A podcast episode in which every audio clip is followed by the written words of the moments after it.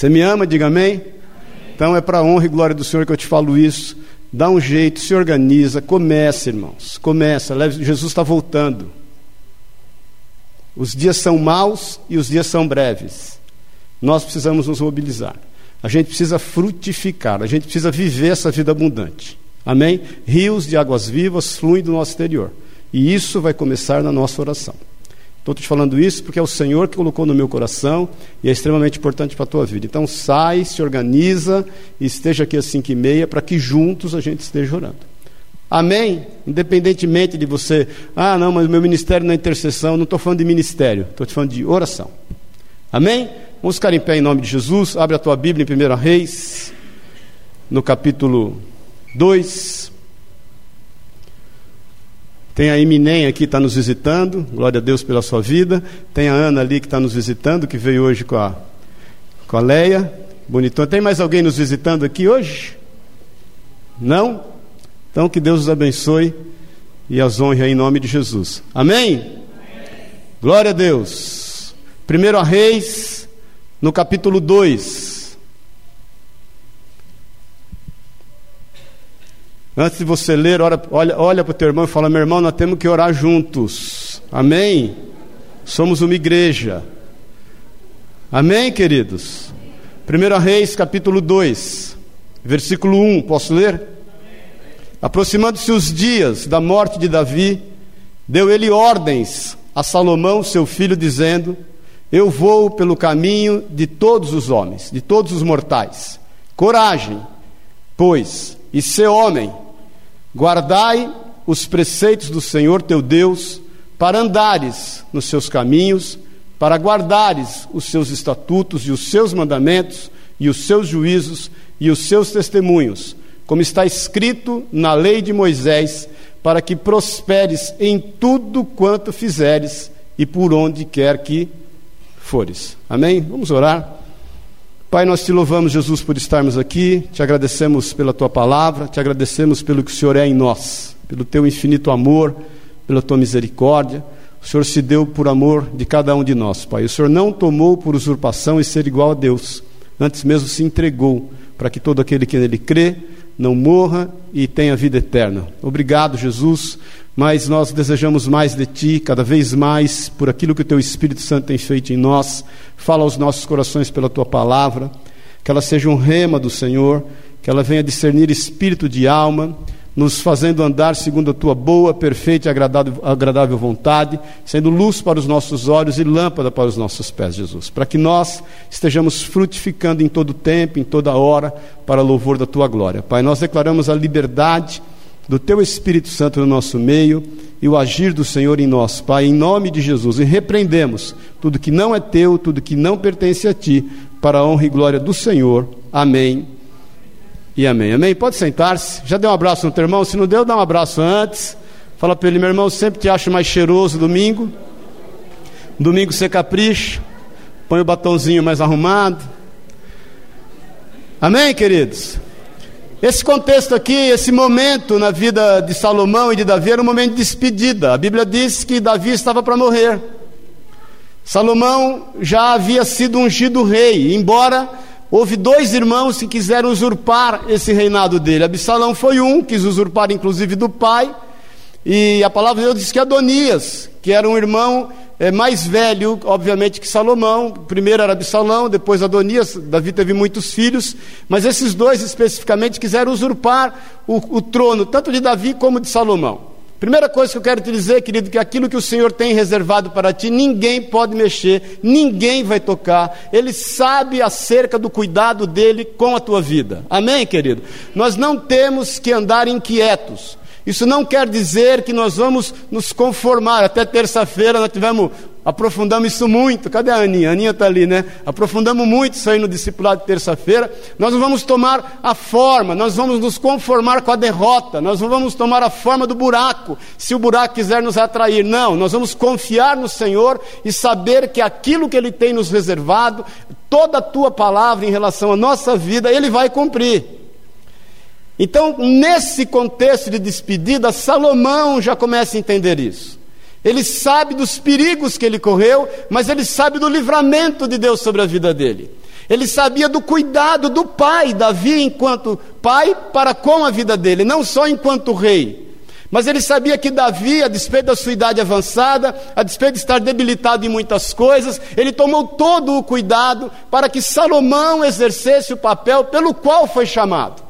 O que nos dá conforto, querido, entenda em nome de Jesus, o papel pelo qual você foi chamado, você não tem que exercer nenhum tipo de esforço humano, você tem que exercer o esforço espiritual, você tem que andar segundo o desejo e a vontade do Pai, você não tem que articular, você não tem que jogar verde para colher maduro, você não tem que estar galgando prestígio de homens, você não tem que estar acumulando política, você tem que somente crer, confiar e saber que Deus vai cumprir sobre ti toda a sua vontade, amém, querido? Então Salomão entende isso. Mas Davi o aconselha por causa desse contexto de despedida, porque sabia que Salomão tinha sido um menino extremamente hiperprotegido. Salomão foi, era filho do papai, ele foi criado no melhor do reino, tudo daquilo que, que um homem desejou. A Bíblia diz que ele fala que não houve um bem sequer que os olhos dele desejassem que ele não tenha tido. Ele teve tudo, do bom e do melhor. E essa proteção, que de certa forma fez com que ele estivesse totalmente dependendo do rei, tinha que acabar. Ele tinha que depender do Senhor. A segunda coisa que eu quero te dizer, querido, nós temos que depender do Senhor em tudo. Nós temos que andar juntos, nós temos que pagar o preço de oração, nós temos que estar sujeitos uns aos outros, nós temos que nos submetermos uns aos outros, mas nós temos uma aliança com o Senhor. Fez domingo passado, é, aniversário do, do, do, do, protestantismo. Foi dia 31 de outubro, foi isso? Foi domingo passado, né? Foi sábado passado. Foi em 1513. Que fez, eu estava até orando acerca disso hoje de manhã. Falei, Senhor, puxa vida, né? nessa idade é, houve uma idade negra é, pode-se assim dizer, entre os cristãos, né? desde a conversão de Constantino, em 300 e pouquinho, até que o Senhor levantou Martinho Lutero. Antes, muitos homens morreram pregando a genuinidade da palavra, mas houve aí mil e poucos anos negros, né? Eu estava orando, Senhor, puxa vida, como a sua graça é, é, foi articulada, né? Como o Senhor não moveu, é, moveu os céus e a terra e, e moveu dos seus meios para alcançar essas pessoas, porque, queridos, nós temos uma aliança com o Senhor. Ele tem seus meios, ele tem sua forma. Nós não podemos estar dependendo uns dos outros que não seja em amor. Nós temos que buscar em Deus todas as coisas. Eu já cansei de, de ninar a criança, porque não dormia, o pai achava que estava endemoniado. E ir lá na casa e muitas vezes era pernilongo. De expulsar demônio via em Bratel. Você já expulsou demônio via em Bratel, querido? Ou via telefônica, via vivo, via TIM. Quantas vezes os irmãos falam, um dia um pai veio falar para mim, você precisa orar pelo meu filho. Eu, querido, eu vou orar, mas quem tem que orar pelo teu filho é você, é você que tem autoridade sobre ele. A unção está sobre a tua vida, você que é pai dessa gracinha aí, querido. Então nós temos que depender do Senhor e estar aliançados com o Senhor. E nós líderes temos que deixar isso muito claro para que as pessoas não dependam de nós. Amém, querido? Nós temos vidas com o Senhor, a nossa vida está com o Senhor. Nós não podemos arregimentar dependentes, nós não podemos arregimentar exércitos. As pessoas têm dificuldade, todo mundo quer um apóstolo para chamar de seu, um pastor para chamar de seu, um bispo para chamar de seu. Amém, querido? Nós estamos entendendo isso. Então Salomão tinha que entender isso. Davi morreria. Aquele protecionismo acabaria. Ele tinha que exercer o papel dele, tanto que o pai dá a ele uma dura santa. No versículo 2 diz, assim: Eu vou pelo caminho de todos os mortais. Diz o que aí? Coragem, pois, e ser homem. Meu querido, está na hora de você assumir o seu papel. Tenha coragem, o Senhor fala isso para Josué. Moisés também fala isso para Josué. Amém, querido? Amém? O Senhor fala três vezes para Josué: ser forte e tem bom ânimo, porque eu sou contigo. Medita de dia e de noite no livro desta lei e faz conforme tudo nele está escrito, para onde você colocar as tuas mãos, você seja próspero, você prospere. Então é necessário que nós tenhamos coragem para enfrentar, seja o que for na nossa vida, porque perto está o Senhor em todas as circunstâncias, em todo lugar, em todo momento, em qualquer situação, em qualquer momento, em qualquer, seja qual for a adversidade que você vem enfrentar, ou seja qual for o momento de alegria que você vem enfrentar, você tem que ter equilíbrio e estar com o Senhor. Irmãos, felicidade que nós não produzimos, inclusive, o máximo que nós conseguimos produzir é prazer. Eu tenho isso falado com você já algumas vezes, mas nós não produzimos felicidade que vem do Senhor, mas desfrutar de felicidade é ter um equilíbrio em não se perder na tristeza das adversidades que nós vamos enfrentar e não se corromper com a alegria que o Senhor nos proporciona. Paz o Senhor, vou te repetir. Felicidade é manter o equilíbrio em não se perder nas tristezas, nas agruras, nas dificuldades, nas adversidades. E poder manter o mesmo equilíbrio quando nós estivermos extremamente alegres em tudo que Deus nos tem proporcionado. Nós não podemos estar corrompidos. Então, ter coragem é enfrentar as situações que têm que ser enfrentadas, a despeito de nos sentirmos capacitados ou não. A despeito de achar que estamos preparados ou não, a despeito de até não entendermos o porquê que a gente está passando. Quando nós temos coragem, nós temos os nossos olhos voltados ao Senhor, não quer dizer que nós não tenhamos medo de enfrentar algumas situações, como teve Josafá em 2 Crônicas 20, lembra-se disso? Os amonitas e os moabitas estavam acampados ao redor de Judá, ele ora ao Senhor e diz: Senhor, estão aqui os meus inimigos e eu tenho medo. A Bíblia diz que ele teve medo e ele diz na sua oração: Porém, os meus olhos estão postos no Senhor. Isso é ter coragem. Coragem é ser como Jó, que era um homem justo e bom, mas se desviava do mal. Coragem é encarar, seja qual for, aquilo que te está proposto com os olhos no Senhor. E ser homem, a despeito do sexo, querido, é saber a tua posição. O ser homem aqui não é, não quer dizer, obviamente, que foi falado para Salomão, não quer dizer que essa palavra não serve para não serve para vocês mulheres, até porque eu acho que a mulher é muito mais forte que o homem. Amém, querido? Homem é um problema quando está com dor. Quem é casado aqui, diga amém. Você já viu seu marido quando está doente? Pega isso, faz aquilo. Eu vejo em casa, querido. Eu vejo em casa. A Sueli e a Priscila são mais fortes do que o resto. Eu vejo, eu gosto de cozinhar, né? Eu percebo isso direto. A Sueli não percebe, mas eu percebo por ela. Mas eu gosto de cozinhar, às vezes estou lá na cozinha, faço isso, faço aquilo, faço aquilo outro, vou me virando. Quando ela chega, eu começo a pedir as coisas para ela. Pega isso para mim, pega aquilo para mim, pega aquilo. Aí eu penso, eu mesmo reflito, né? E fico pensando, eu estava me virando até agora, bastou essa abençoada chegar, eu começo agora a depender dela. Foi só ela pôr o pezinho aqui, pega isso, pega aquilo, pega aquilo. Ela não percebe, ela vai pegando. Ela qualquer hora vai me dar uma dura, já estou revelando aqui o pecado. Ser homem é saber suportar todas as situações, querido. É saber o teu posicionamento. Os teus pés estão firmados na rocha, e a rocha é Jesus Cristo.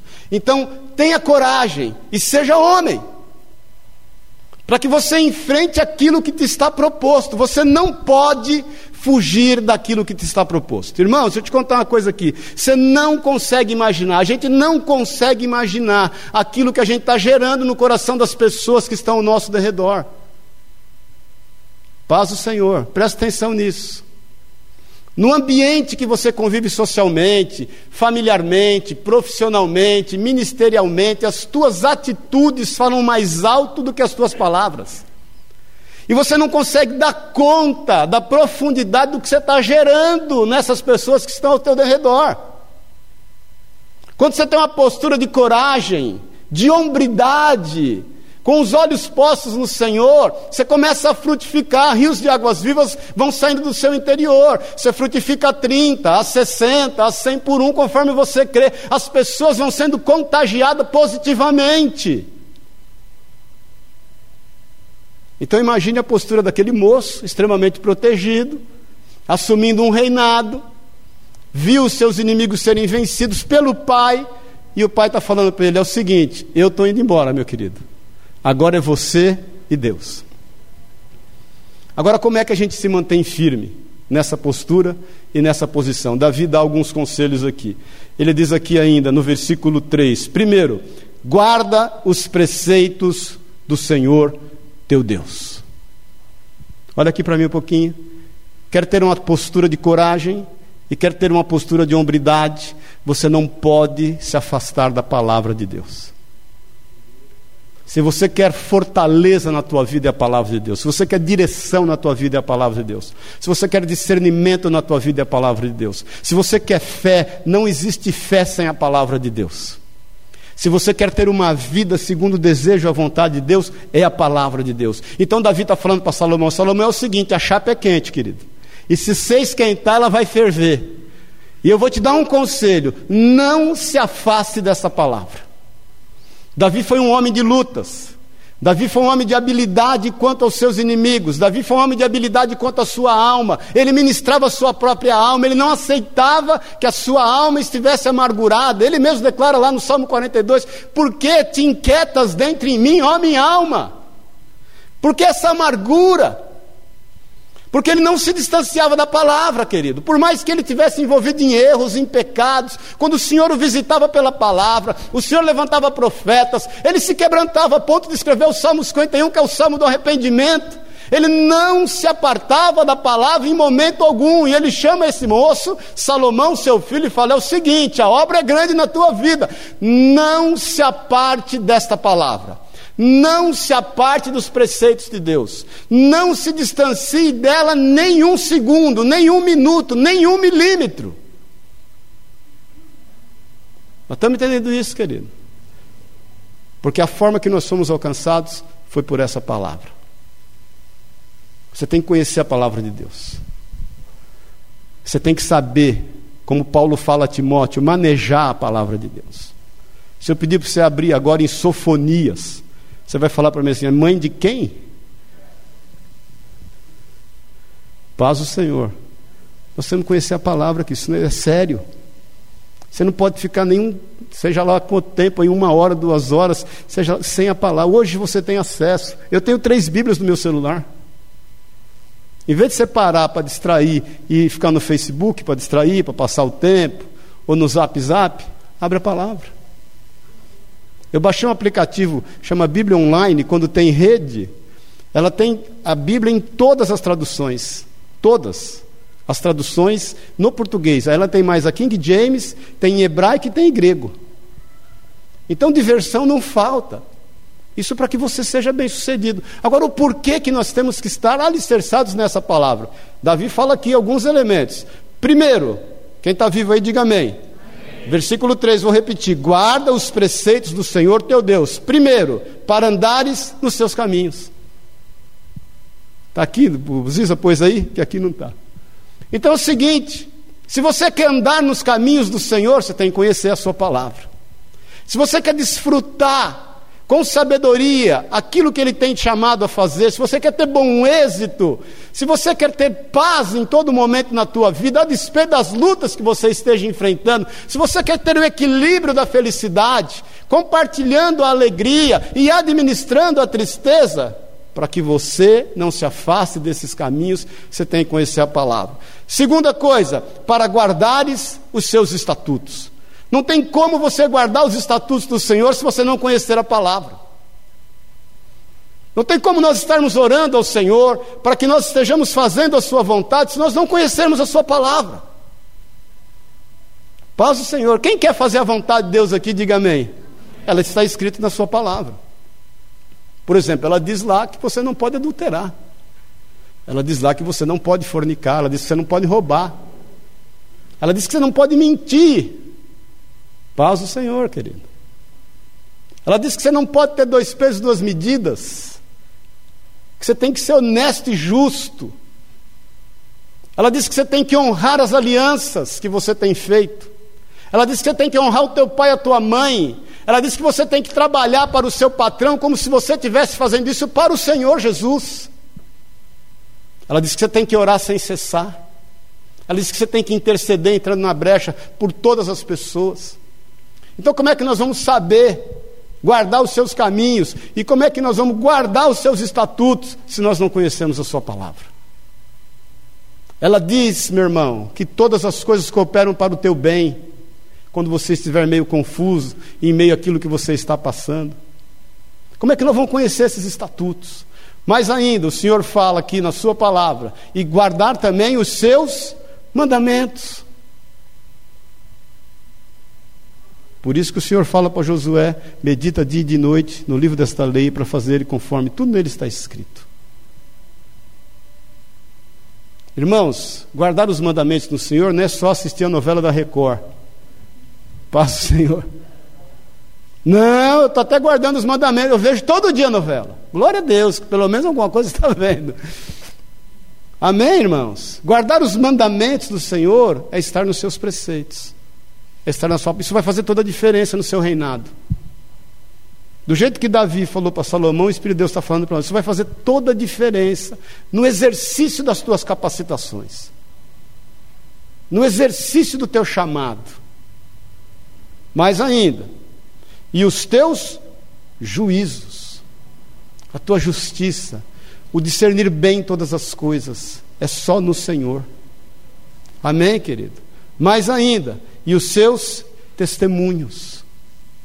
Quem é o Senhor? Nós somos um povo que tem uma história, querido.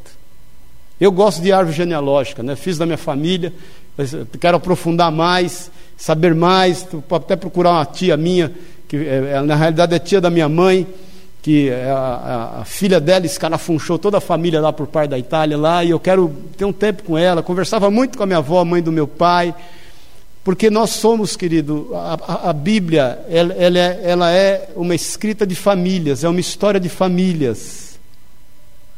São os testemunhos que o Senhor tem registrado, guardado. A palavra de Deus diz que tudo quanto aqui está escrito é para exemplo nosso. Amém? Nesse contexto de despedida, Davi ele está falando, como está escrito na lei de Moisés, para que prosperes em tudo quanto fizerdes e por onde quer que fores. Você quer ter bom êxito na tua vida, meu irmão? Você tem que guardar os preceitos do Senhor. Guarde essa palavra, medite nela dia e noite. Não só isso, mas você vai guardar e andar nos seus caminhos, vai guardar os seus estatutos, os seus mandamentos, os seus juízos e os seus testemunhos. Agora, vai num outro contexto de despedida, em João 16. Mas João 16, são as últimas 24 horas de Jesus.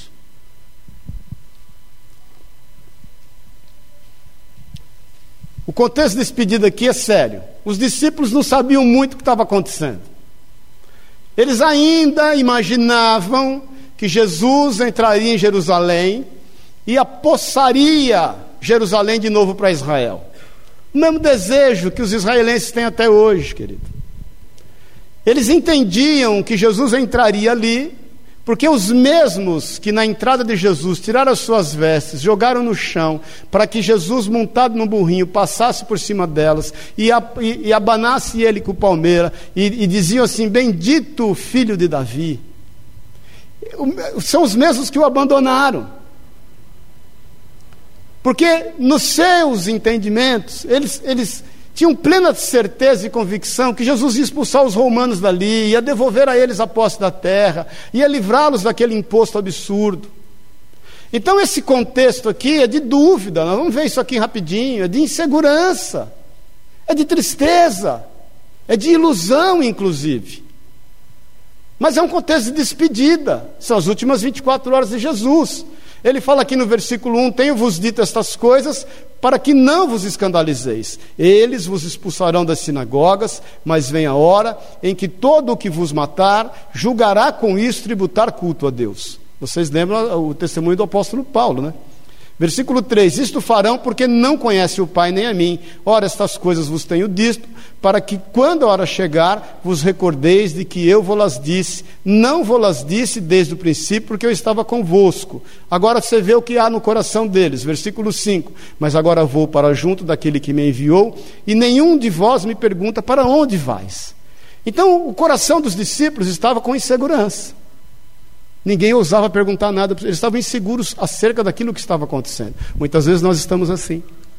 Parece que a gente está vivendo um clima de despedida, estamos nos despedindo da vida, estamos nos despedindo da vitória, estamos nos despedindo do sonho, estamos nos despedindo dos projetos, estamos abrindo mão daquilo que a gente até investiu. Tem gente despedindo do casamento, tem gente despedindo de relacionamento com os pais, tem gente despedindo de relacionamento com os irmãos. Tem gente enterrando situações da sua vida. E é um momento de extremamente, extrema insegurança. Então Jesus fala: Olha, eu estou fazendo aquilo pelo qual o Pai me chamou a fazer, e eu vou para junto do Pai, e ninguém me pergunta para onde eu vou. Porque estão inseguros. Mais ainda, no versículo seguinte, diz aqui no versículo 6: Pelo contrário, porque vos tenho dito estas coisas, a tristeza encheu o vosso coração. Irmãos, quando nós caminhamos em perspectivas de despedida, nós somos, além de inseguros, tristes. Paz o Senhor. Como se Deus não tivesse feito gestão sobre a nossa vida. A Bíblia não diz que todas as coisas cooperam para o bem daqueles que amam a Deus? Nós temos que crer nisso e confiar. Por mais inseguro que a gente esteja, insegurança nós vamos ter sempre, querido. A paz que excede todo entendimento é só Jesus. E nós vamos viver a plenitude dessa paz quando estivermos com Ele. Eu tive um, um arrebatamento uma vez onde eu senti isso. Nunca na minha vida, antes nem depois, eu senti a paz que eu tive naquele arrebatamento lá em 1986. Então nós temos que entender que essa insegurança, que essa tristeza é pertinente à nossa vida. Eu te falo, tem dia que a gente não é bipolar, a gente é polipolar. Se acordou de um jeito, às 10 da manhã você está de outro, ao meio-dia só o sangue de Jesus na tua vida, às duas da tarde já está tua mãe clamando por misericórdia, porque não sabe o que vai ser da tua vida, às 16 começa a respirar de novo, às 18 parece que você ressuscitou. E quando você vai dormir, só o sangue do cordeiro de novo, porque começa o ciclo de novo. Nós vivemos isso, querido. Como nós administramos isso, aí é a maturidade no Senhor é estar embasado nos preceitos.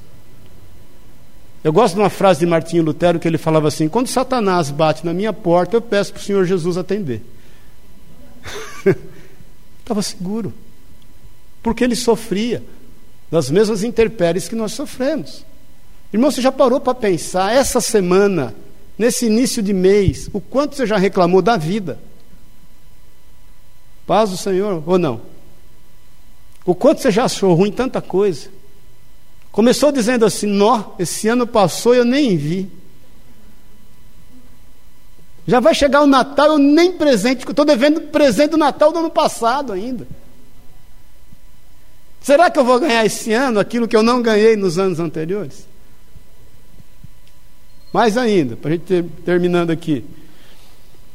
Mas uma característica estava no coração deles. Mas eu vos digo no versículo 7, a verdade. Eu não estou te iludindo, Jesus está falando. Convém que eu vá, porque se eu não for, o consolador não virá para vós outros. Se porém eu for, ele, por se porém eu for, eu vou-lo enviarei. Então olha aqui para mim um pouquinho, irmãos esse clima de tristeza, de insegurança, de ilusão que às vezes a gente monta para nós mesmos. O Senhor vem e fala a verdade, porque Ele fez com que habitasse em nós o Seu Santo Espírito. Irmão, se tem uma coisa que eu creio no meu ministério, é o Espírito Santo de Deus. Eu creio na ação dele na tua vida, eu creio na ação dele para recuperar a tua vida. Eu estava orando pelo Edson ali agora, que está nessa luta com essa questão do alcoolismo, e eu lembrei de um testemunho que eu tive meu em 1985, alguma coisa. Não quer dizer, eu estou falando testemunho antigo, não quer dizer que eu não estou vivendo coisa nova de Deus, viu, irmãos? Parece aqueles velhos, não, porque naquela época, naquele tempo, mas só que eu estou lembrando dele agora. Eu passei uma fase um dia em relação a uma pessoa que eu nunca senti ódio de alguém como eu senti dessa pessoa ódio de querer matá-lo. Era um negócio punk. E eu orava, Senhor, precisa fazer alguma coisa. Eu, menino, não sabia como, como administrar aquele sentimento. E eu queria literalmente matar essa pessoa. Literalmente. Viajei na maionese um monte de vezes. Nós tivemos uma briga séria uma vez, onde ele puxou uma arma, pôs na minha cara. Qualquer dia eu te conto essa história. E aí, pela misericórdia de Deus, ele não puxou aquele gatilho, e eu fiquei aquele negócio na minha cabeça, aquela coisa, eu já cristão. E uma vez eu estou numa vigília, uma noite, a igreja cheia, eu estava lá quase na última cadeira, uma irmã que estava ministrando, a pastora Dalila na época, falou: Maurício, o anjo do Senhor está te visitando aí. E naquele momento eu vi um barulho assim de um aspirador e eu senti sugar do meu coração todo sentimento ruim que eu nutria por aquela pessoa. Eu estava de joelho dobrado, querido. Eu levantei dali amando aquela pessoa. Por isso que eu te digo que eu creio na ação do Espírito Santo de Deus. Eu creio no que o Espírito de Deus tem liberdade para fazer na tua vida, para te livrar de todo, de todo vício, seja ele qual for, na tua vida. Às vezes você pode estar viciado em egoísmo, você pode estar é, viciado em vaidade, você pode estar viciado em mentira, você pode estar carente emocionalmente. Tem pessoas que estão viciadas em pornografia, tem pessoas que estão viciadas em bebidas, em drogas. Irmãos, eu creio no Espírito Santo de Deus. Por isso que Jesus falou: Olha, meu querido, em meio da sua tristeza, da sua insegurança, das ilusões que você tem feito acerca da sua vida, eu vou enviar o meu Espírito. É necessário que tudo se cumpra. Eu entendo que o Espírito de Deus, que foi derramado de forma incontrolável sobre a nossa vida, o que não acontecia lá com Salomão, porque o Espírito de Deus, ele se, ele se manifestava sob medida na vida de homens e mulheres que ele exercia autoridade.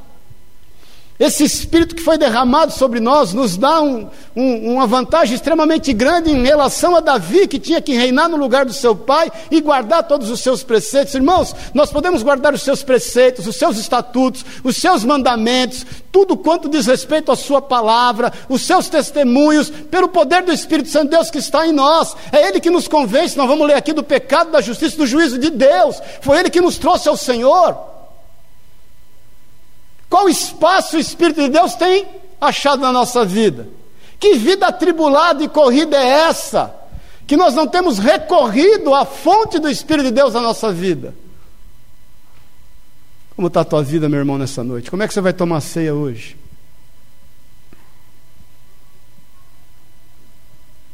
Paz do Senhor. Que espaço o Espírito de Deus tem encontrado em ti?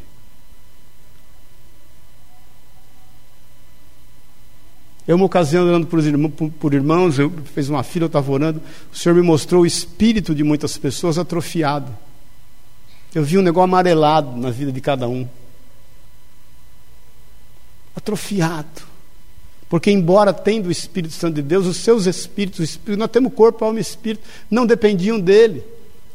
Nós não temos vivido a plenitude do Senhor, a gente não tem rompido em algumas áreas da nossa vida ainda. Sabe por quê, querido? Porque nós não temos dado liberdade ao Espírito Santo.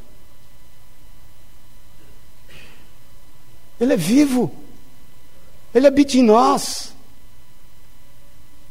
Ele nos dá a condição de reinar com sabedoria, com discernimento. Nesse momento de despedida, o Senhor está consolando os seus discípulos e nos consola, dizendo: é o seguinte, o Espírito Santo está no meio de vós. Ele fala que quando ele vier, versículo 8, convencerá o mundo do pecado, da justiça e do juízo. Do pecado, porque não crê em mim. Quem crê no Senhor Jesus aqui? Então você já foi livre do pecado. Você é cheio do Espírito Santo. Da justiça, porque vou para o Pai e não me vereis mais. Quem crê no Senhor, embora não o veja, diga amém. Quem entende que Ele está junto do Pai, mas é presente aqui? Espírito Santo, querido, na tua vida. Do juízo, porque o príncipe desse mundo está julgado. Quem crê que Satanás está debaixo dos teus pés? Você crê nisso, querido? Que Satanás está debaixo dos teus pés? Que toda arma forjada contra ti perece e não prospera, que você não tem que ter medo de macumbaria, de feitiçaria, seja lá o que for. Porque a maldição sem causa, no versículo 2 do capítulo 26 de Provérbios, diz: Ele não encontra pousa como um pássaro a vaguear. Que maior é o que está em nós do que aquele que está no mundo que nós temos autoridade para repreender toda e qualquer malignidade pelo nome de Jesus. Há poder no nome e no sangue de Jesus Cristo. O Espírito Santo que habita em ti te dá coragem e hombridade para você exercer o seu papel. Tem crente que vê obra de macumbaria atravessa a rua. Paz do Senhor. Eu tinha uma fábrica uma vez era uma encruzilhada de terra. Você imagina a tribulação que era lá em Minas. Toda hora tinha macumba lá. Era um trem que misericórdia. E eu ia lá e tirava e orava e ungia. Um dia, de dia, tipo seis da tarde, está lá uma meia dúzia fazendo. Eu dei um flagra. Falei, ah, é hoje. Falei, meu, o que vocês estão fazendo aí? A menina acendendo charuto lá. Eu falei, não vai funcionar em nome de Jesus. Não, você tem que sair daqui que está afrontando os espíritos, não estou afrontando ninguém, querida. Eu sei que há poder no sangue de Jesus. Ele quer te salvar, quer te libertar e quer te restaurar. Não, mas os espíritos vão te pegar. Vão pegar você, querida. A mim não vai pegar, ninguém vai pegar nada aqui. Amarrado em nome de Jesus. Você para com isso aí agora. Você não vai mais fazer macumba aqui nessa encruzilhada. Toda hora você está me dando trabalho que eu tenho que raspar esse negócio, pegar enxada e limpar isso daqui.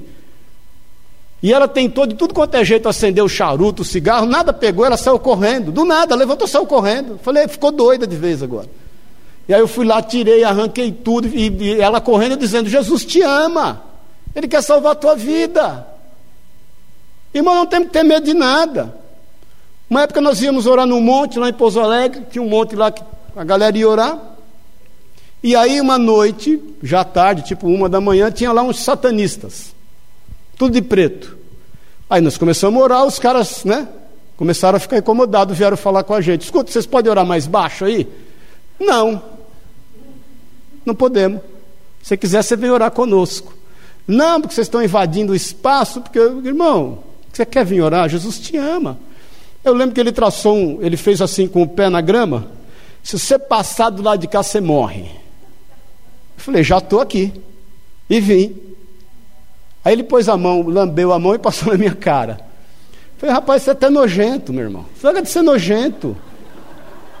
Eu sei lá onde você pôs essa boca. Você está pensando o quê, querido? Eu estou aqui em espírito, mas eu sou carnal. Eu vou é brigar com você aqui se você começar com essa frescura agora de querer passar baba em mim. Você não sabe quem está falando, você não sabe, é você quem você está falando.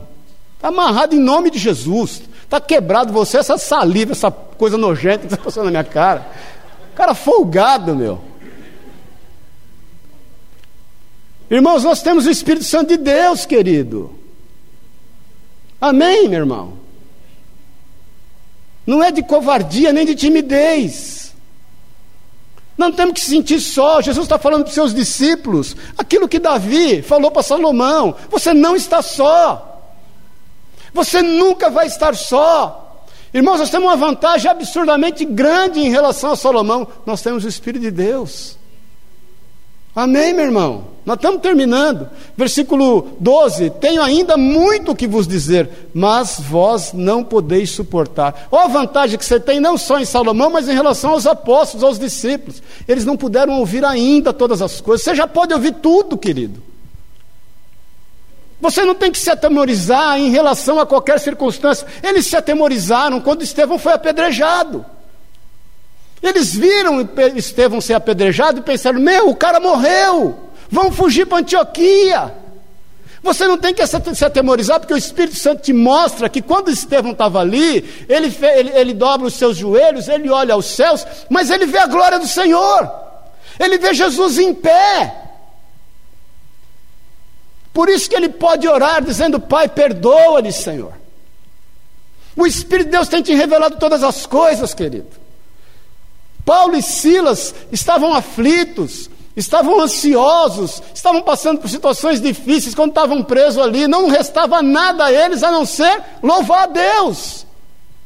O Espírito de Deus te mostra o que ia acontecer ali, o que aconteceu a ponto daquela, daquela cadeia se abrir, daquele carcereiro se converter, deles ficarem na casa do carcereiro, de, de todos serem batizados. Quando Paulo estava no meio dos seus naufrágios, seguro no seu coração, todo mundo ali com dificuldade, ele chama o comandante e fala o seguinte: descansa, porque o meu Deus, a quem eu sirvo e a quem eu pertenço, me disse que ninguém aqui vai morrer. Você sabe isso pelo Espírito Santo de Deus, querido. Então nós não temos que viver contexto de despedida. Nós temos que viver contexto de continuidade. Nós estamos terminando. Quando vier, porém, o Espírito de, da verdade, ele vos guiará por toda a verdade. Porque não falará por si mesmo, mas dirá tudo o que tiver ouvido e vos anunciará as coisas que hão de vir. Irmãos, o Espírito Santo está falando com você todo dia, toda hora, em todo momento. E ele fala por sussurros. Você tem feito tanto barulho que você não tem ouvido.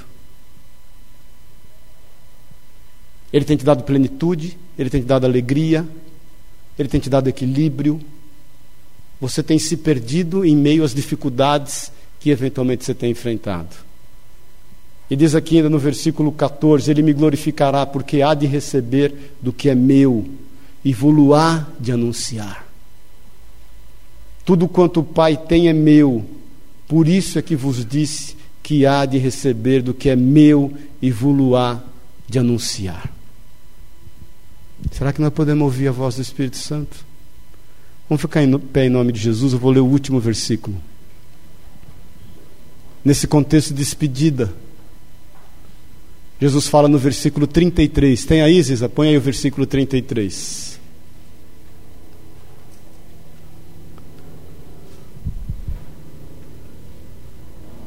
Põe o 33 aí. Pois? Quando Jesus se despede dos seus discípulos. Depois disso vem o capítulo 17, que é a sua oração sacerdotal. Ele fala para os seus discípulos: Tenho-vos dito essas coisas, para que em mim tenhais o que? Paz. Olha aqui antes de nós lermos o resto. Eu não sei qual é o teu desafio. Eu sei que é grande. Mas Jesus nos dá paz. Deixa eu dizer uma coisa aqui. Você não está só. Quem quer colocar na tua mente, no teu coração que você está só é Satanás. Quando você eventualmente é tomado por um espírito de autocomiseração, tem dó de si mesmo, todos me abandonaram. Homens de Deus passaram por isso, Elias passou por isso, foi para uma caverna de depressão. Estressou a ponto de uma caverna de depressão. Quando o Senhor vai buscá-lo lá, ele fala: Senhor, todos me abandonaram. O Senhor fala: Elias, você está viajando. O que é que você está fazendo? Sai daí volta pelo caminho. Então, meu irmão, minha irmã, deixa eu te falar, eu tenho vos dito essas coisas, disse Jesus. Você tenha paz. Você não está, nunca esteve e nunca estará só. O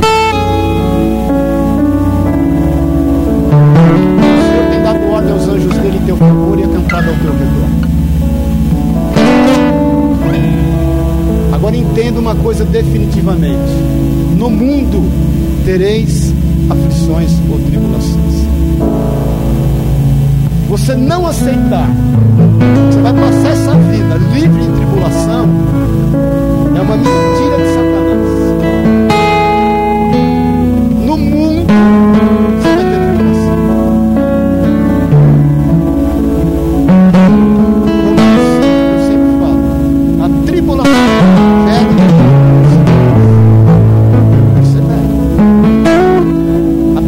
Você vai aprendendo na hora da angústia e no tempo da tribulação. Ainda que essa tribulação seja, como diz o apóstolo Paulo 2 Coríntios, no capítulo 1, além daquilo que você possa suportar, a ponto de desesperar da própria vida. Leia lá. Ele fala, irmãos, não quero que ignoreis da grande aflição que nos sobreveio na Ásia, a ponto de desesperarmos da própria vida, porque foram além das nossas forças. Leia lá. No mundo, irmão, irmã, você vai passar por tudo. Se alguém te falou um dia que ia ser fácil, mentira para você. Salomão tinha que entender isso. Os discípulos tinham que isso. E você tem que entender isso. Nós só podemos perder para nós mesmos. Jesus estava dizendo para os seus discípulos aquilo que Davi quis dizer para Salomão, dizendo que você pode perder para você Porque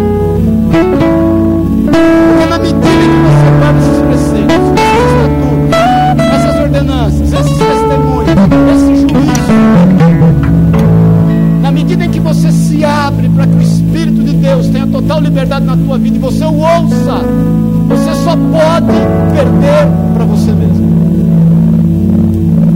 Satanás é um inimigo poderoso, querido. Nós não podemos, de forma alguma, desmerecer o seu poder, mas ele é vencido no poder que há no nome e no sangue de Jesus Cristo. Ele está debaixo dos teus pés. Então é o seguinte, meu irmão, tenha paz. Tenha paz. Se tem uma coisa que você tem que ter, é paz. Porque no mundo nós vamos ter tribulação, mas tenha bom ânimo. Esse mundo já foi vencido.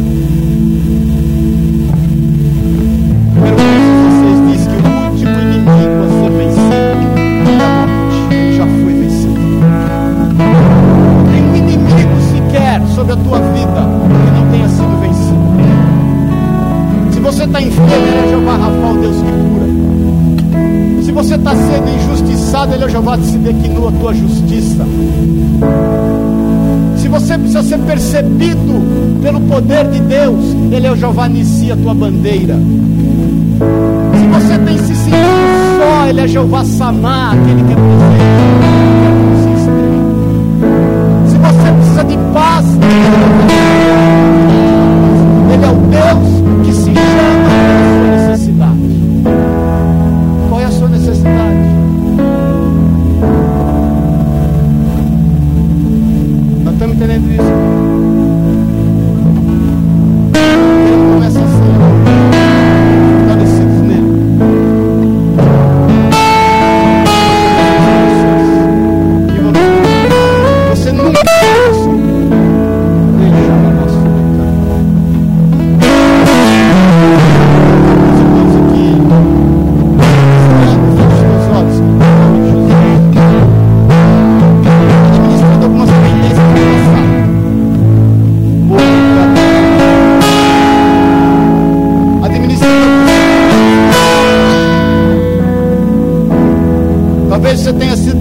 decepcionado, traído, abandonado, injustiçado, calculado, Você não estava só. Eu vou te fazer um desafio essa noite, antes de você tomar ceia. Você não tem que administrar esses sentimentos. Você não tem que administrar esses traumas. Isso tem tirado a tua paz. Isso tem roubado o teu sono. Isso tem gerado incertezas e inseguranças no seu coração. Em nome de Jesus, eu estou te falando pelo Espírito Santo de Deus. Eu quero te desafiar a entregar isso aos pés do Senhor. Chega de fazer gestão sobre isso. Você nunca esteve ou estará só